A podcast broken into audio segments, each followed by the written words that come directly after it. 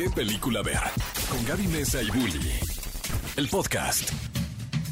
Hey, cinéfilos, bienvenidos a ¿Qué película ver? Un programa de Cinépolis aquí en XFM 104.9. Qué bonita mañana de 8 de enero, que se está cumpliendo un mes de que cumplí 26 años. Qué lindo cumpleaños tuve, gracias, me estoy acordando. Ay, Uno de mis momentos favoritos del 2021 fue cuando me hicieron aquí en la cabina un pastelito. O sea, tuve pastel como para todo el último mes de diciembre, ¿no? Porque ustedes me dieron un pastel, el equipo de Me sorprende. me dio otro pastel. Es- Esto confirma que congelaste pastel porque no creo que el pastel haya aguantado tanto tiempo. Hablábamos el primero de enero que eh, habíamos hab- eh, le habíamos dedicado el programa al creador Sí. del congelador. Del congelador. ¿no? Por las obras. Por los tamales. Por los tamales. No, las obras no, eso sonó muy feo. Ay, el recalentado. No, sí, sí cambia, ¿no? La palabra Sí de. cambia. ¿Estoy comiendo sobras? No, No, no, no, no. ¿Estás comiendo Bueno, recalentado? Yo creo que todavía les ha de quedar un poco de recalentado, así que váyanselo preparando porque el día de hoy tenemos un programa muy a gusto, aprovechando que pues es 8 de enero, estamos empezando el año, eh, sabemos que a veces estos inicios del año luego son depresivos, pero hay unos estrenos, tenemos unos estrenos Para que le suba la adrenalina, ¿eh? ¿sí, no? Completamente. Y hoy opciones. creo que vale la pena... eh, eh, ahora sí que conmemorar que hay una persona cuya película se va a estrenar muy pronto. A ver. Que Elvis Presley cumpliría 87 años. Vamos a tener una película de Elvis Claro, Presley. hubo- Esto sí es noticia para mí, me tienes que contar, Bully. ¿Quién le iba a dirigir, te acuerdas? Es Baz Luhrmann. Es Baz Luhrmann, que, que también nos trajo, por ejemplo, El Gran Gatsby, que a nivel personal, yo sé que a muchas personas les decepcionó esta adaptación de un clásico de la literatura como El Gran Gatsby, que en esta ocasión estaba interpretado por Leonardo DiCaprio. A mí me encantó, o sea, realmente sentí lo mismo al ver la película, esas mismas emociones y el ritmo y la dinámica que tuve cuando leí Ajá. el libro por, por primera vez y última vez tampoco voy a decir mentiras, no lo he vuelto a leer, pero yo me acuerdo cuando leí y vi la película y dije, oye, qué bien quedó esta película. Entonces, Aparte, memeable. O sea, yo creo que el internet no sería lo mismo sin, sin el. la copita de Leonardo DiCaprio. Si ustedes no sabían, deberíamos hacer una sección de de dónde salió el meme. Si ustedes no sabían de dónde salió el meme de Leonardo DiCaprio Levantando con su champaña y unos fuegos artificiales en el fondo, es de la película del Gran Gatsby. Que debo también mencionar que de Baz Luhrmann es Moulin Rouge. También. Y hace poco la vi y no envejeció tan bien. No, Fíjate. yo estoy de acuerdo y de hecho ahora que estamos aquí sentados enfrente de un miembro del equipo de Cinépolis, yo debo de hacer una, una confesión. Ajá, con que pues nuestro querido Moy me dijo, Gaby Mesa, cuando vayas a Nueva York, tienes que ver el Sí musical de Moulin Rouge. Pues ahí voy yo y casi no me gustó. Ay, Me mentiste. Me fue dijiste que era, complicado. Me dijo que era un gran musical y yo opino lo mismo un poquito, pero hay quienes sí son fanáticos de el musical. Pero bueno, Mira. Elvis Presley cumpliría 80 y- 87, 87 años. Y ahora va a ser interpretado por el actor Austin Butler para la película, quien Es vimos verdad. en Soy 101 como James. Y ponen papeles chiquitos, pero creo que este es su breaking point, así como tuvimos eh, a este Rami Malek interpretando a a René Mercury. que también eh, dio el personaje de la famosísima Judy Garland, ¿no? Como estos papeles biográficos que, que siempre además como audiencia nos da mucha curiosidad verlos en sus momentos tal vez como más icónicos o cómo fue su vida. Que hablando de la vida también Steven Spielberg está preparando una película autobiográfica sobre su propia vida. El año pasado Mira. tuvimos su última película, un musical también, hablando de Baz Luhrmann, que fue West Side Story. Pero oigan, tenemos de verdad muchísimas noticias que compartirles en este, pues ya segunda semana, segundo fin de semana del 2022. Y también les vamos a platicar cuáles son los nuevos estrenos que llegan a la cartelera de cine. ¿Qué película ver? El podcast. Siempre estamos de regreso en ¿Qué película ver? Un programa de Cinepolis aquí en XFM 104.9 y definitivamente podemos decir que este 2022 ya está marcado por la polémica porque tenemos unas noticias que realmente me encantará debatir con mi querido Bully que tienen que ver con que Dwayne Johnson, La Roca, está acusando a Vin Diesel de ser una persona manipuladora. ¿Por qué está pasando esto? Bueno, como recordarán, este par de actores famosos han tenido pues algunas ¿cómo podemos decir? Algunos roces, algunos roces a partir de sus filmaciones en las películas de Rápidos y Furiosos, una franquicia de la cual La Roca decidió salirse porque pues ya no se, no se sentía cómodo, había ciertas fricciones específicamente con Vin Diesel, por lo cual decidió no participar más. Y como saben, pues Vin Diesel sigue 100% comprometido con la familia Y lo que sucedió es que Vin Diesel, queriendo ser como muy amigable, públicamente en sus redes sociales invitó a Dwayne Johnson a regresar para las últimas dos entregas de esta franquicia, que de hecho se van a dividir en dos partes. Una situación que no le agradó en lo absoluto a nuestra querida Roca, porque dijo que lo sentía como una manipulación. ¿Tú qué piensas, eh, Bully? ¿Tú crees que este acto era realmente una intención noble por parte de Vin Diesel de decirle te extrañamos, queremos que vuelvas y que Dwayne Johnson se lo tomó demasiado personal? Mira, mi abuelita una vez dijo, no hagas cosas buenas que parezcan malas. Y creo que este tipo de cosas son las cosas que Vin Diesel hace que a ojos podría sonar algo muy noble, muy como sí, la familia, pero a ver, La Roca ya había dado una declaración, ya había dicho, yo ya no regreso, yo ya no quiero terminar esto, o sea, ahora sí que creo que se tiene que respetar las decisiones de cada uno y sí sentí ese mensaje muy manipulador, sobre todo por meter la vida personal, ¿no? Yo de pronto por ahí me suena eso que podría ser una estrategia de marketing, como que realmente no estén enemistados y que estén llevando esta estrategia a territorio de, del ojo público, ¿no? De las redes sociales para decir, ay, miren, estaban peleados, pero lo convenció, convenció a La Roca y sí lo vamos a poder ver de regreso en esta franquicia que tanto lo extrañábamos. ¿No crees que puede ir por ahí o realmente crees que sea una situación que de verdad se está dando en, en el espacio de la, de la realidad, por así decirlo? O sea, estaremos ante un segundo trailer falso de Sonic en donde solamente habían hecho el trailer y lo habían manipulado para que los fans dijeran, no, arréglenlo y en dos meses ya tenían todo bien hecho mágicamente y entonces Paramount eran los héroes de la historia. Yo creo que sí, ¿eh? también podría ser porque creo que Dwayne Johnson es Yo también muy creo que cuidado en sus redes, ¿no? Es una persona que no suele explotar y no suele ser, ser tan vocal a- hacia ciertas cosas, o sea, creo que su ahora sí que puede ser que ni siquiera sea él, sino sus managers lo tienen súper bien checadito y es una persona que le han hecho un trabajo mediático muy bueno como para que de la nada salga a pelearse con uno de sus compañeros de toda la vida y sí, yo creo que esto está armando el punto eh, principal para que ahora ya vamos, ya vamos a tener estas dos partes de la última eh, película de la saga de Rápidos y Furiosos que la verdad yo, yo le he perdido, a mí Hobbs y Show me gustó mucho, pero habrá que ver qué hacen porque, o sea, cada vez, o sea, ya llegaron al espacio. ¿Qué falta? ¿Viajeros en No, el pues ya van a pelear con Thanos. Yo creo que ya se va a convertir alguno de ellos en. Ahí se va a convertir. La Roca va a regresar. A ver, aquí toda mi teoría.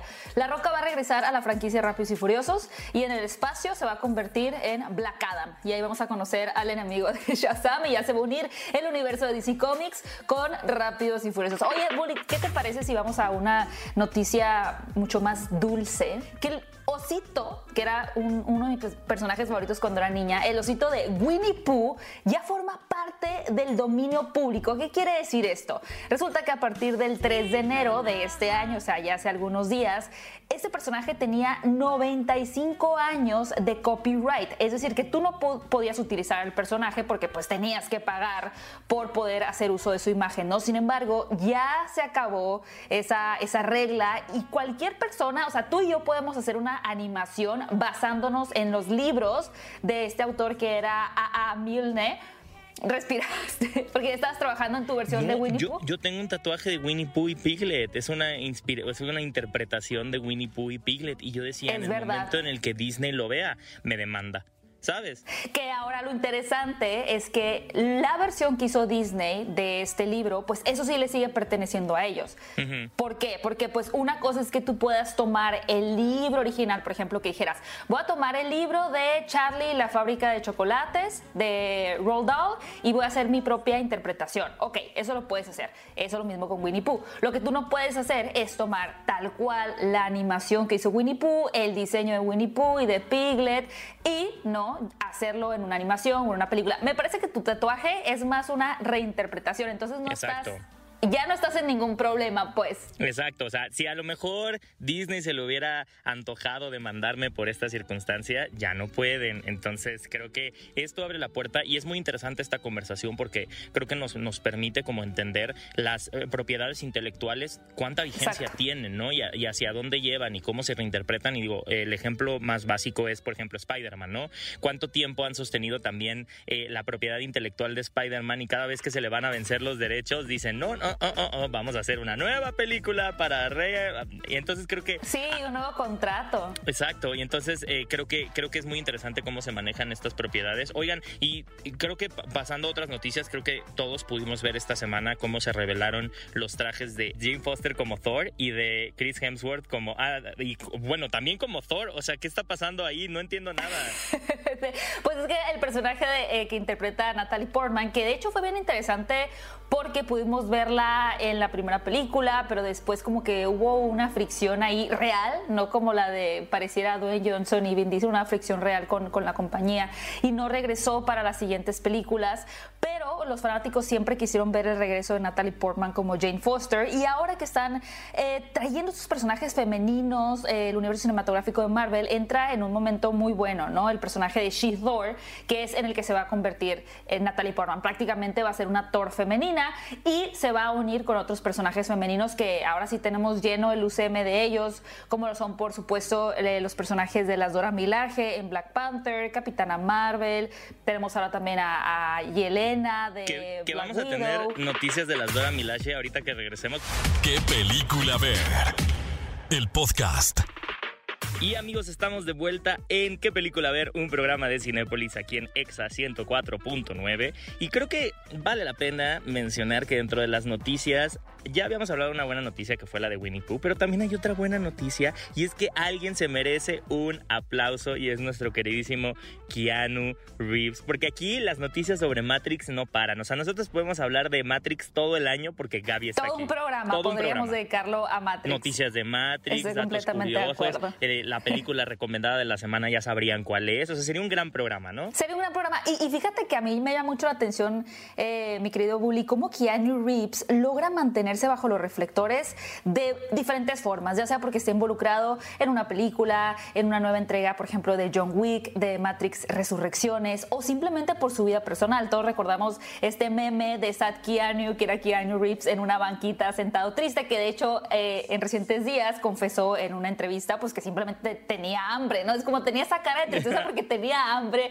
no hay otra razón para eso. Y lo que realmente viralizó ahora la última noticia y que conmovió muchísimo en las redes sociales es el hecho de que Keanu Reeves dijo que él había donado el 70% del sueldo que ganó por interpretar nuevamente a Neo en esta película de Matrix Resurrecciones a una asociación dedicada a combatir el cáncer. Y no es la primera vez que lo hace. Tú dijeras, bueno, tal vez ya acumuló tanto dinero. Bueno, sí, sí acumuló mucho dinero, ¿no? Pero no es una ah, cuestión del 2021 2022, sino que el actor ya había tenido esta misma acción con la trilogía original. Y pues realmente cuántos actores, muchos actores donan eh, su ciertas ganancias a, ese tipo de empresas sin, fines de lucro, organizaciones para ayudar a, personas enfermas o demás, ¿no?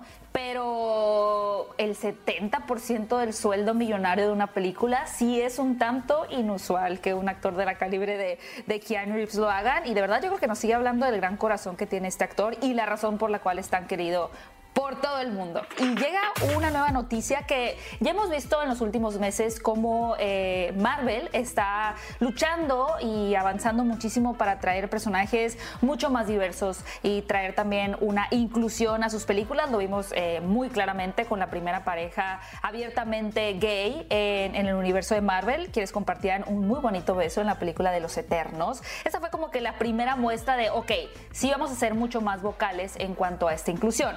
Y ahora los rumores dicen que uno de los personajes más emblemáticos de Black Panther, que es Okoye, podría ser gay, lesbiana, en, en la próxima película de Wakanda Forever. Ahora, lo que me llama mucho la atención es que realmente ya había una escena en donde ella se, pues, se podía ver o podía la, audiencia imaginar que tenía una relación con otra chica, pero esta escena fue eliminada de la película original. Como que en ese momento. Dijeron, no, vamos a meternos en no problemas. Marvel. Dijo, mejor no. no, completamente. Y digo, e, este tema de, de, ser, eh, de tener más representación de la comunidad LGBT, es, va no nada más en los actores y las historias que estamos viendo representadas. También han llegado muchos guionistas, ¿no? Lo vimos con la serie de Loki. Eh, eh, lo vimos ahora recientemente en la serie de Hawkeye. O sea, creo que eh, la conversación se está abriendo hacia un lugar muy interesante. Y si a mí me preguntan, a nivel personal, a mí me encantaría que Okoye fuera la nueva Black Panther. Y antes de despedirnos, también por ahí llegó una noticia muy fuerte que todavía no está comprobada,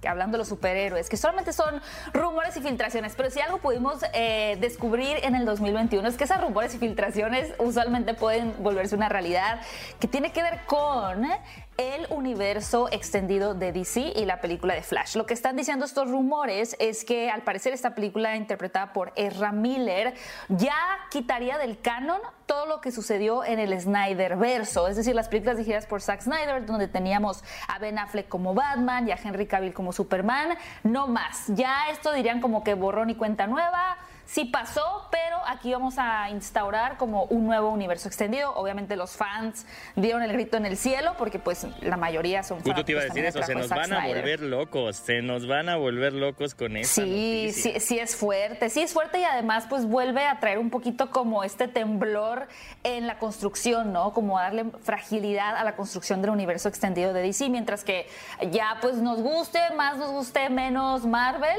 la verdad es que ellos siguen teniendo un universo muy sólido y siguen avanzando hacia una construcción, como bien dices, no solamente de sus personajes, sino también de las historias. Mira, a mí que no me quiten a Shazam, y yo soy feliz porque Zachary Levi me parece maravilloso y ahora que viene Black Adam, o sea, yo creo que por ahí eh, harán y se quedarán con quienes tengan una buena relación. Yo decía que si le zumbaban los, los oídos a Walter Hamada, ahorita ya los trae así de que ya tuvo que ir al doctor, al pobre, al director de DC Films en Warner, porque esta noticia sí seguramente va a generar mucho, mucho revuelo. Habrá que ver qué sucede. Obviamente, les recordamos, es un rumor, no es algo que ya esté confirmado. Lo que sí también a mí me emociona es mucho ver a la versión de Batman de Michael Keaton, que sabemos que va a regresar para la película de Flash. Así que esa es una de, digamos que de las eh, noticias que el año pasado nos, nos voló la cabeza de volver a ver a este icónico actor representando a Batman, que después de representar a Batman me encanta porque se quejó tanto, o sea, ¿sabes? Fue como de, ah, sí, hizo una parodia de esta película con Birdman y luego lo terminamos con viendo. Con Birdman, claro, y fue como que siempre sí. Todos Amigos, tienen, todos tienen relación. Todos tienen relación. Michael Keaton tiene algo con los, con los animales con alas. Ya me di cuenta. Ah, también fue el, buitre, el buitre en Spider-Man No Way Home. Ajá, ¿ves? no, este, este, hombre no los deja. No en Spider-Man No Way Home, en Spider-Man Homecoming. Ajá, en Spider-Man. Sí, le usan los, las aves. Oye, mi querido Willy, ¿qué te parece? Vamos un corte porque al regresar, mis queridos cinéfilos, vamos a contarles cuáles son los estrenos que llegan a la cartelera de Cinépolis. ¿Qué película ver? El podcast. Bueno, bueno. Hola, Bully. ¿Hola? ¿Quién habla? ¿Te gustan las películas de terror? Eh, sí, sí me gustan. ¿Pero quién habla? ¿Y cuál es tu película de terror favorita? No sé, a ver, hay muchas. La mía es Scream. ¿La has visto? Sí, claro, buenísima. Pero ya, ¿quién habla? Eh, ¿Eres tú, Gaby? Es que no se te reconoce la voz. No, no soy Gaby. Veo que te dejaron solo en la cabina. ¿Cómo, que ves que estoy solo? ¿De dónde me estás llamando? Bueno, bueno, ¿dónde estás? Detrás de ti. ¡Ah! Gracias, Sexa. Ha sido un honor. De, de, nada. Amigos, qué miedo. No se pierdan este 13 de enero Scream 5 solo en cines. Ya me voy. ¿Qué película ver? El podcast. Estamos de regreso. Esto es ¿Qué película ver? Un programa de Cinépolis. Vamos a platicarles, por supuesto, cuáles son los grandes estrenos que llegan ya con todo este 2022 a la cartelera de Cinépolis este fin de semana. Pero, antes, ¿qué tenemos te una encuesta. se puso muy interesante. Miren, la, yo creo que la, animación japonesa es sensual. Ah, es sensual, cada vez da más de qué de qué hablar. Nos hemos quedado, eh, yo creo que esperando que en la temporada de premios, de premios que ya se avecina, las películas de animación japonesa japonesa entren. Yo, ya a mí dejen me de darle premios a Pixar, por favor. Tiene que parar. o sea, es que sí tiene que parar. ¿Toy Story 4? No. No lo merecía. Deja tú eso. El hecho de que Encanto vaya a estar nominada para los Oscars y no Pero hayan si tú eres el fanático número uno de. Encanto. No, es que no tiene nada que ver. Los contra, las, contra las máquinas. máquinas. ¿Y qué tal cuando Your Name o Kimi no Nawa no se llevó el Oscar? Y haciendo homenaje a esa injusticia, ¿cuál es la nueva encuesta de la semana, mi querido Miren, Woody? por el estreno de My Hero Academia World Heroes Mission, la encuesta de la semana es ¿cuál de estas películas clásicas de anime es tu favorita? Y tenemos, en las opciones está Mi vecino Totoro, de Hayao Miyazaki, de 1998. La segunda opción es La princesa Mononoke, de también Hayao Miyazaki. Your Name, de Makoto Shinkai. Y El tiempo contigo, también de Makoto Shinkai. Y aprovechando que Makoto Shinkai subió el primer adelanto de su siguiente película, que se conecta, eh, como nos enteramos apenas en El tiempo contigo, Your Name y El Está tiempo contigo está están en el mismo universo. Y ahora después de que algo pasó y el mundo está completamente inundado, que además tiene un simbolismo de las emociones y todo bien bonito.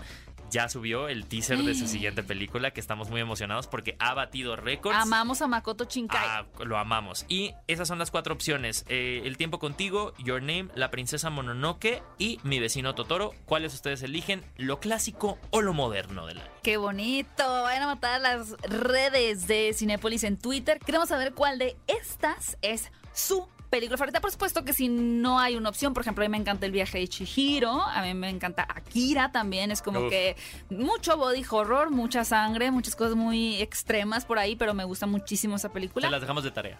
La- si no la han visto, les dejamos de tarea, pero también si tienen otra opción, por favor, compártanla ahí mismo en la encuesta. Oigan, y vamos a platicar de los estrenos que llegan este fin de semana a la cartelera. Fíjense que mi querido Bully y yo tuvimos la oportunidad de ver esta película eh, que se llama Agente 355 unos meses atrás ya en el 2021 porque nos tocó la bellísima fortuna, el placer de entrevistar a una de sus protagonistas porque esta película tiene un elenco coral Elencazo. conformado por grandes actrices y pudimos platicar con Jessica Chastain y de verdad yo me acuerdo perfectamente del momento porque la vimos simultáneamente cada quien en su casa Ajá. que le mandé un mensaje de WhatsApp a Bully de amé esta película, o sea, realmente fue una experiencia súper divertida de ver que tiene que ver, un poquito imaginen así para que puedan ponerlo en su mente, una especie de Ocean's 8, ¿no? Estas películas como de atraco con James Bond, con Los Ángeles de Charlie, ¿no? Es una agrupación de mujeres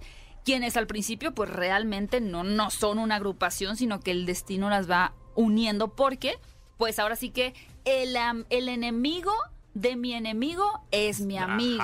y ese, ese mm, villano en común pues las va a hacer que ellas unan sus fuerzas, ¿no? Buenas persecuciones. Excelentes definitivamente. persecuciones. El cast, maravilloso. a ver, ¿quiénes tenemos dentro del cast? Por ejemplo, Ay, además de a Lupita Chastain. Nyong'o. Lupita Nyong'o además haciendo, o sea, un personaje súper interesante, Increíble. inteligente. Ajá. Así es que tú dices, este personaje ya raya en la genialidad, ¿no? Diane Kruger.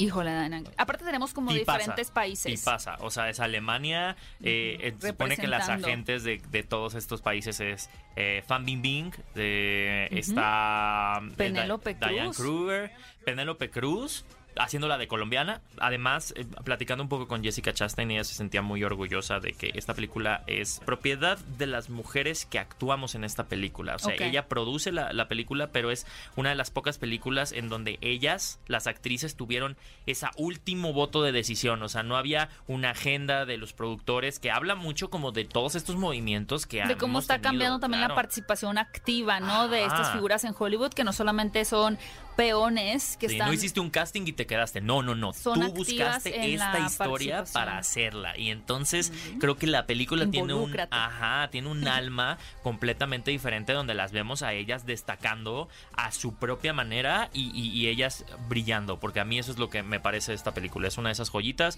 que, que- que brilla por sí sola. Ah, y además, más adelante les vamos a presentar una entrevista que mi querido Bully hizo con una de sus protagonistas, la carismática Jessica Chastain. De verdad que amamos a esta actriz, realmente nos encantan sus personajes, así que no se despeguen porque más adelante les vamos a presentar un poquito de la plática que tuvo mi querido Bully con esta fantástica actriz. Oigan, cinéfilos, y sin duda un director que yo creo que es muy reconocido en todo este universo cinematográfico de los grandes realizadores del cine es Ingmar Bergman. Y ahora tenemos esta película que es, es muy curiosa porque sí, tiene, digamos, como punto de partida este homenaje a Bergman.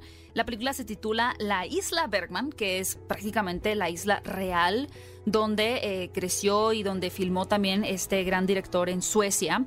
Y esta historia es más que nada la búsqueda de estos realizadores para poder inspirarse en estas locaciones, pero a la par también tenemos a una pareja que está intentando como comprender un poco más eh, su relación, ¿no? Como poder encontrar este, mm, este vínculo a través de este lugar y muchas personas podrían pensar, bueno, es que la isla Bergman seguramente solamente es para personas que están familiarizadas con la filmografía del director, nada que ver, realmente esta es una historia que sí parte de ese icónico lugar y que puede ser como eh, inspirador, por así decirlo. Sin embargo, es una historia que pues toma a otros protagonistas y que tiene su propia identidad, ¿no? Y creo que lo que hace muy bien la directora Mia Hansen Love es que se reapropia de estos espacios tan icónicos también que uno podría decir, ¿cómo se atreve? ¿Cómo se atreve a filmar en ese lugar? Y realmente lo logra muy bien. Así que es, esto es una película para todo tipo de público que ustedes pueden disfrutar en este momento en la cartelera de Cinépolis. Y yo creo que la, la, película que inspiró la encuesta de esta semana es, una película que a mí me emociona mucho. Regresa My Hero Academia, World Heroes Mission. Esta película dirigida por Kenji Nagasaki eh, es la tercera película. Eh, al parecer se ha rumoreado que es la última película que va a haber acerca de estos héroes, ¿no? Eh, para todos aquellos que pues les guste em, el, el cine de superhéroes, pero quieran ver una propuesta diferente, les recomiendo que se den una, una empapada con el, anime My Hero Academia, en japonés Boku no Hero Academia. Eh, esta obra, que pues en este caso es un shonen, o sea, esta obra seriada, podríamos considerarlo dentro de la misma rama de un Dragon Ball, de un Naruto. ¿Qué significa un shonen? como, una misión? Eh, no, no, no, sobre todo es como estas historias donde tenemos muchos episodios en donde vamos a ver a desarrollarse este héroe, obteniendo más poder, vencer a un, a un enemigo mucho más grande que él, pero eh, obviamente My Hero Academia se ha destacado porque estamos hablando de que son adolescentes que estudian en una academia para superhéroes eh, y mm. tienen ciertas peculiaridades y nuestro protagonista Deku, eh, quien es el heredero de un gran poder del superhéroe más superheroico, el Superman de ese universo,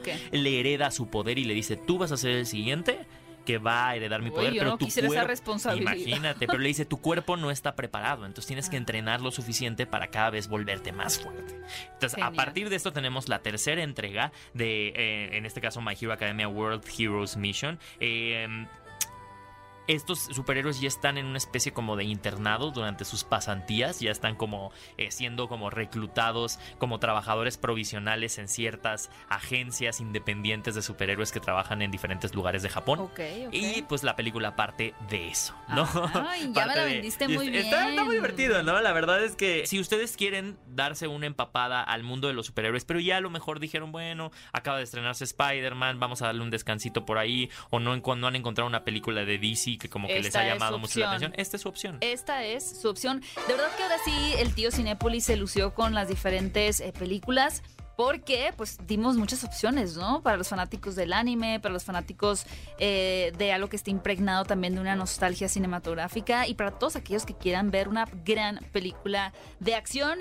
Y el terror ya casi se aproxima. ¿Por qué? Porque ya llega Scream. Ya viene la nueva película con el regreso al elenco original. Ghostface está acechando. O sea, muy terrorífica va a estar la cartelera de Cinépolis próximamente. Fíjate que sí, es como nuestra segunda temporada de, cartelera embrujada, ¿no? Sí, como que calentando motores. No, y a mí lo que me parece muy interesante de Scream es que la, premisa y la fórmula de Scream es muy clara, ¿no? Clarísima. me encanta que hace poco las redes de Paramount postearon eh, el póster y decía, alguien de aquí es el asesino. Sí, claro, ya es como Scooby-Doo. o sea, ya sabes que al final es como si no hubiera sido por esos mocosos y el perro, es un poquito bien, pero ya también hemos llegado a este punto tan eh, autorreferencial de las películas que también es, es una combinación ya entre comedia y slasher, ¿no? Ya como que lo, haces muy bien la dupla. Y tenemos también la película de El teléfono negro. Uf, El teléfono negro es, eh, yo creo que Scott Derrickson, eh, uno de los... Eh, Quien dirigió Doctor, la primera película de Doctor Strange. Claro, y Siniestro, la que a última se ha considerado como una, una de las películas más terroríficas, si no la más terrorífica. En mi persona, en- o sea, yo la verdad no opino eso. O sea, no creo que es la, sea la película más terrorífica que se ha hecho en la historia. Pero no sé qué encuesta hicieron. Pero en Cats, Cats es la película más terrorífica que se ha hecho en la Claro, historia. claro, yo no sé por qué no no, broma. consideraron, Cats no es broma. es una película de terror. Es una película de terror. De verdad. Sí, sí, sí, sí. Es surreal. Solo le faltó el jumpscare de Lin Manuel Miranda. Lo tuvo, pero en gato. No, no lo viste. No, no, es broma, es broma. Pensé no que me estabas diciendo verdad y me dio como...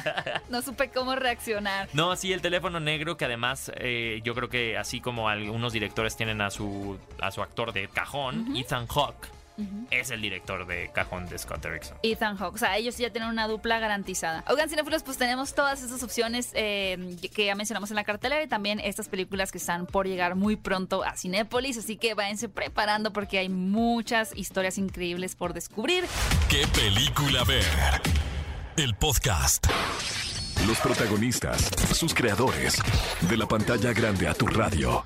La entrevista en ¿Qué película ver? de Cinépolis en Exa FM.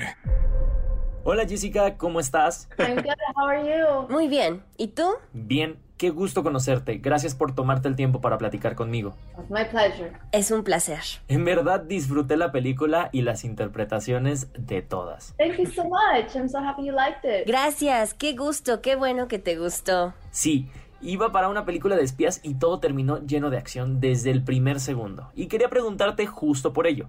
Si además de aprender sobre el mundo de los espías, tuviste que aprender algo nuevo para incorporarlo con la acción que nos presentan en este filme. I mean, we did like, weeks of training before we. Uh, Hicimos semanas de entrenamiento antes de comenzar a filmar. Hicimos desde combate a mano, entrenamiento con armas, arneses, mucha fiscalidad para antes de comenzar a, a filmar. Hay algo que siempre he querido preguntar. A ver, cuando están haciendo estas persecuciones asombrosas y están empujando a los civiles en la calle, digamos a una abuelita así que sale volando, ¿no te sientes mal? ¿Cómo funciona eso?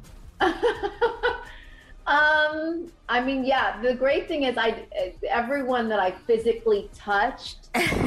Lo bueno es que cada persona que tocamos en el set, en esas escenas, es un doble de acción. Así que usualmente me presento ante ellos antes de comenzar e incluso ellos son los que me piden que les empuje más. La verdad hay un gran equipo de dobles de acción detrás de estas películas. La acción se ve increíble de verdad. Y hablando de este tipo de películas, ¿qué te gusta de ellas y sobre todo qué te interesó para adentrarte en un proyecto como este? I think it was this idea of. Creo que fue esta idea. Siento que tengo un espíritu rebelde y cuando alguien me dice que las cosas no son de una manera, siempre intento empujar lo contrario. I was like a little kid that I was like really. you Siempre fue esta niña que retaba, así que esta idea de hacer una película donde las actrices son las dueñas del filme es suficientemente atractiva.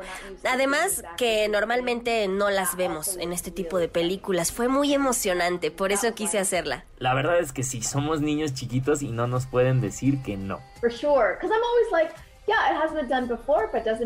Exacto, sé que no se ha hecho antes, pero ¿por qué no intentamos hacerlo? Intentemos. Sé que esta película toca varios temas, pero el que más me agradó es el de hacer algo por el bien mayor.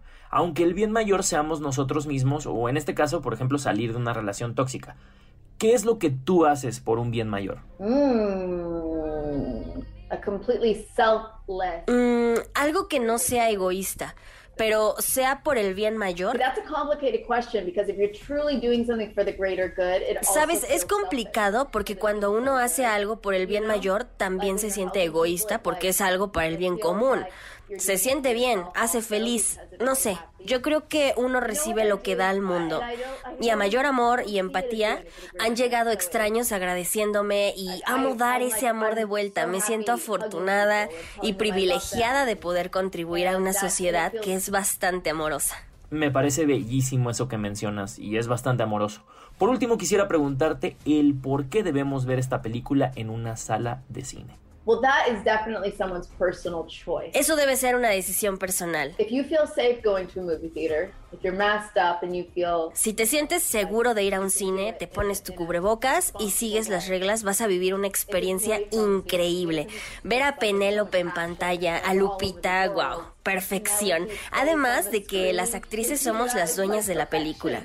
E hicimos este filme cambiando la fórmula y revelándonos en Hollywood porque somos las dueñas de esto y si triunfamos podemos cambiar la manera en la que se hacen las películas. Es cambiar un sistema que creo no funciona actualmente. Muchas gracias Jessica por esta entrevista y efectivamente hay que ir al cine y hay que ir de la mejor manera y sintiéndonos seguros, así que ya nos veremos viendo 355 en las salas de Cinépolis. ¿Qué película ver? El podcast.